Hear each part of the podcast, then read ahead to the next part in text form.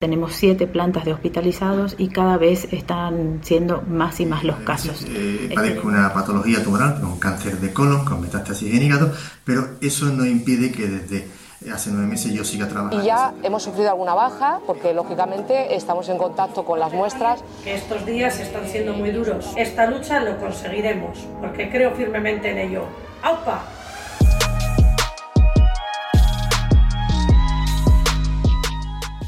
Estos son médicos, enfermeros, auxiliares de clínica, científicas, hasta 70 voces con batas blancas que están en el frente sanitario luchando contra el coronavirus.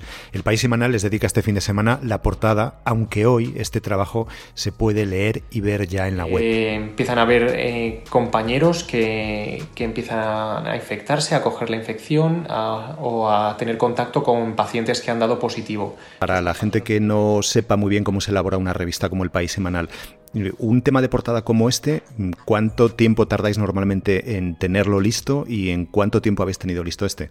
Para empezar, son, suelen ser, eh, obviamente, reportajes, grandes reportajes que ocupan el centro de las revistas y son historias que a lo mejor han tenido un recorrido, pues normalmente largo para, para, para, para desarrollo. Pero este estaba claro que había que hacerlo. Hay veces que la actualidad se impone y este era un momento clave en el que había que hacerlo muy rápido y se ha hecho en tres días. Quino Petit es el redactor jefe del País Semanal. Y lo que se nos ocurrió es que nos lo contaran ellos en primera persona y que nos contaran lo que, lo que están viendo. Está siendo duros, son días difíciles, pero queremos transmitir un mensaje de optimismo.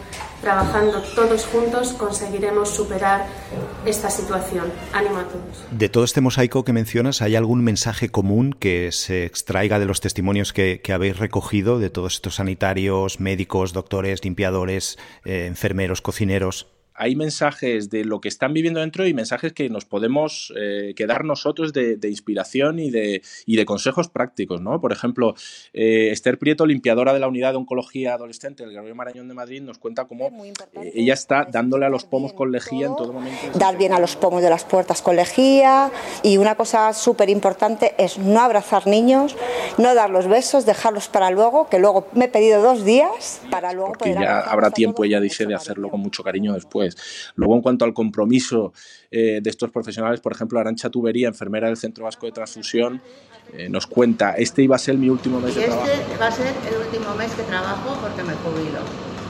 Estoy a tope, haciendo todo lo, que puedo para superar esta crisis y si es necesario que, me quede y no jubilarme, pues estoy dispuesta a ello. Eh, y luego también hay mensajes también de, de, situaciones que son complicadas. Por ejemplo, Silvia Sánchez enfermera en el Hospital Virgen de la Victoria de Málaga nos, nos dice desde allí, desde primera línea, que nos faltan mascarillas. Necesitamos eh, EPIs completos, porque es verdad que estamos utilizando, nos dan una, una, una bata impermeable, pero solo para todo el turno. Entonces, evidentemente, cada vez que nos tenemos que vestir, nos exponemos a que nos volvamos a contaminar.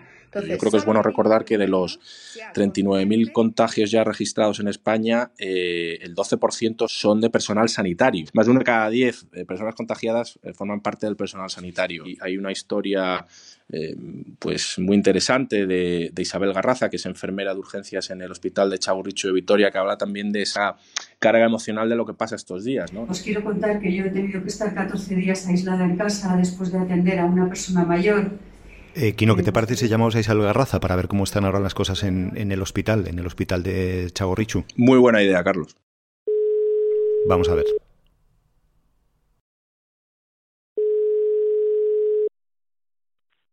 Hola, muy buenas. Hola Isabel, ¿qué tal? Bien, bien. Eh, ¿Cómo están las cosas ahora, Isabel, en el hospital en el que estás? Desde el día en el que mandaste este vídeo y esta, este mensaje al, al país, eh, ¿han cambiado mucho las cosas? Bueno, pues mira, el hospital se ha convertido en un hospital eh, prácticamente eh, dedicado al coronavirus, exceptuando una planta de oncología y otra que se ha quedado pues para un poco un remix de pacientes de digestivo, de cardio, en fin, un poco así. Pero tengo una noticia muy buena que daros. Mira, eh, hemos tenido una compañera, una celadora, guau, es que, en fin, está ingresada en la UCI 12 días Ayer le quitaron el tubo y ahora mismo acabo de recibir un vídeo en el que le mandan la planta. Así se escuchan esos aplausos que nos cuenta Isabel de ese paciente que salía de la UCI.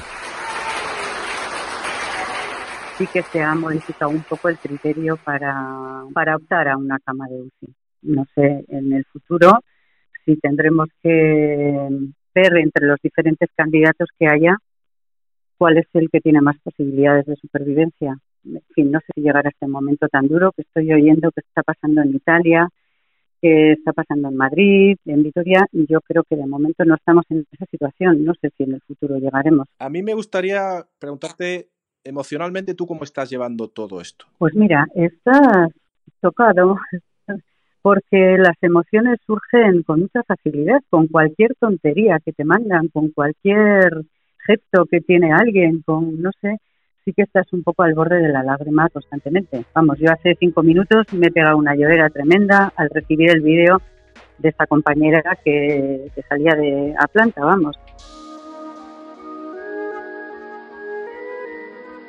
Este esfuerzo se ha hecho mm, por parte de todo lo que es la redacción del, del, País Semanal, pero me decías que también han participado mucho las delegaciones del periódico fuera de Madrid, ¿verdad? Digamos, el, el País Semanal se hace eh, con muchísima gente, con muchísimos colaboradores, además de la redacción que participa y los equipos de diseño y de fotografía, eh, pues mucha gente aporta eh, cada semana su visión y la implicación del periódico es total. Bueno, aquí no nos, nos me manda un correo electrónico.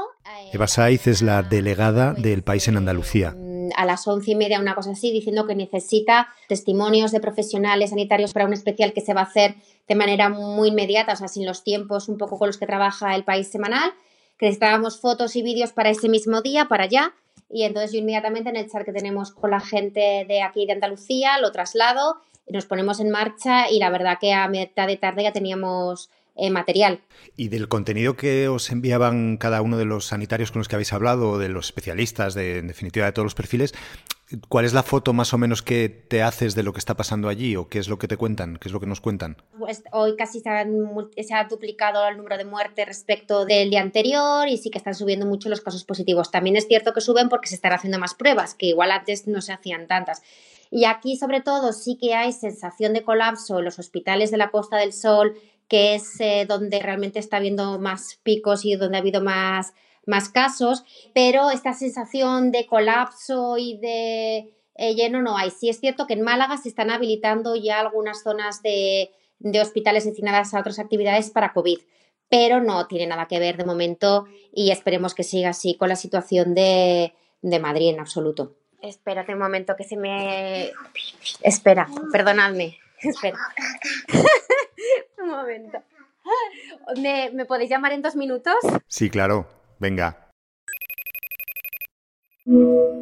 Eva, nada, cosas del teletrabajo con niños.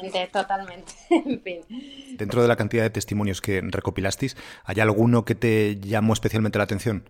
Bueno, en general la mayoría coinciden eh, sobre todo la necesidad de material porque están ante grupos de riesgo y hay gente que llega sin, sin sintomatología y, y pues luego resulta que sí que tienen coronavirus y trabajan un poco con el material escaso. Y luego pues también hemos tenido algunos de los médicos que estaban ahí al pie del cañón y que nos atendían desde casa porque ellos mismos se habían infectado. Y hay uno en concreto, un, un médico de, de Málaga, que la verdad que explica muy bien todo y lo que hacer de una manera muy serena, muy didáctica y sin ningún tipo ni de rencor ni de aflicción por decir, bueno, yo por estar allí eh, ayudando a los demás lo he pillado también. Que uno es médico desde que se levanta hasta que se acuesta, incluso cuando duerme. Y es una sensación de impotencia de no poder estar al lado de nuestros compañeros para seguir eh, atendiendo pacientes y seguir luchando por nuestros pacientes. Eso también demuestra un poco el carácter de esta gente. Serenidad, calma, prudencia, precaución, pero entre todos, al final, ganaremos la batalla.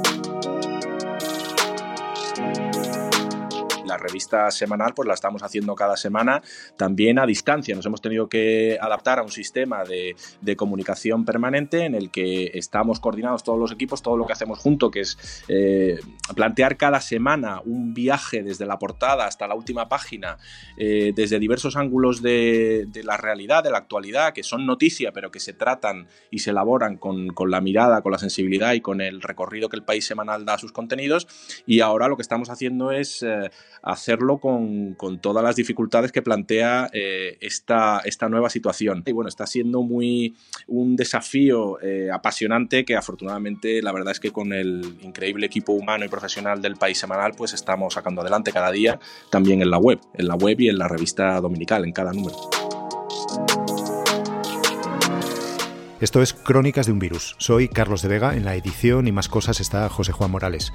Escríbenos si quieres a audio Jesús Benito se ha quedado atascado en Houston y denuncia que no recibe ayuda del Consulado de España. Manuel Gómez nos propone temas de los que tomamos buena nota, Manuel. Gracias por escuchar. Queda un día menos, mañana pasarán más cosas.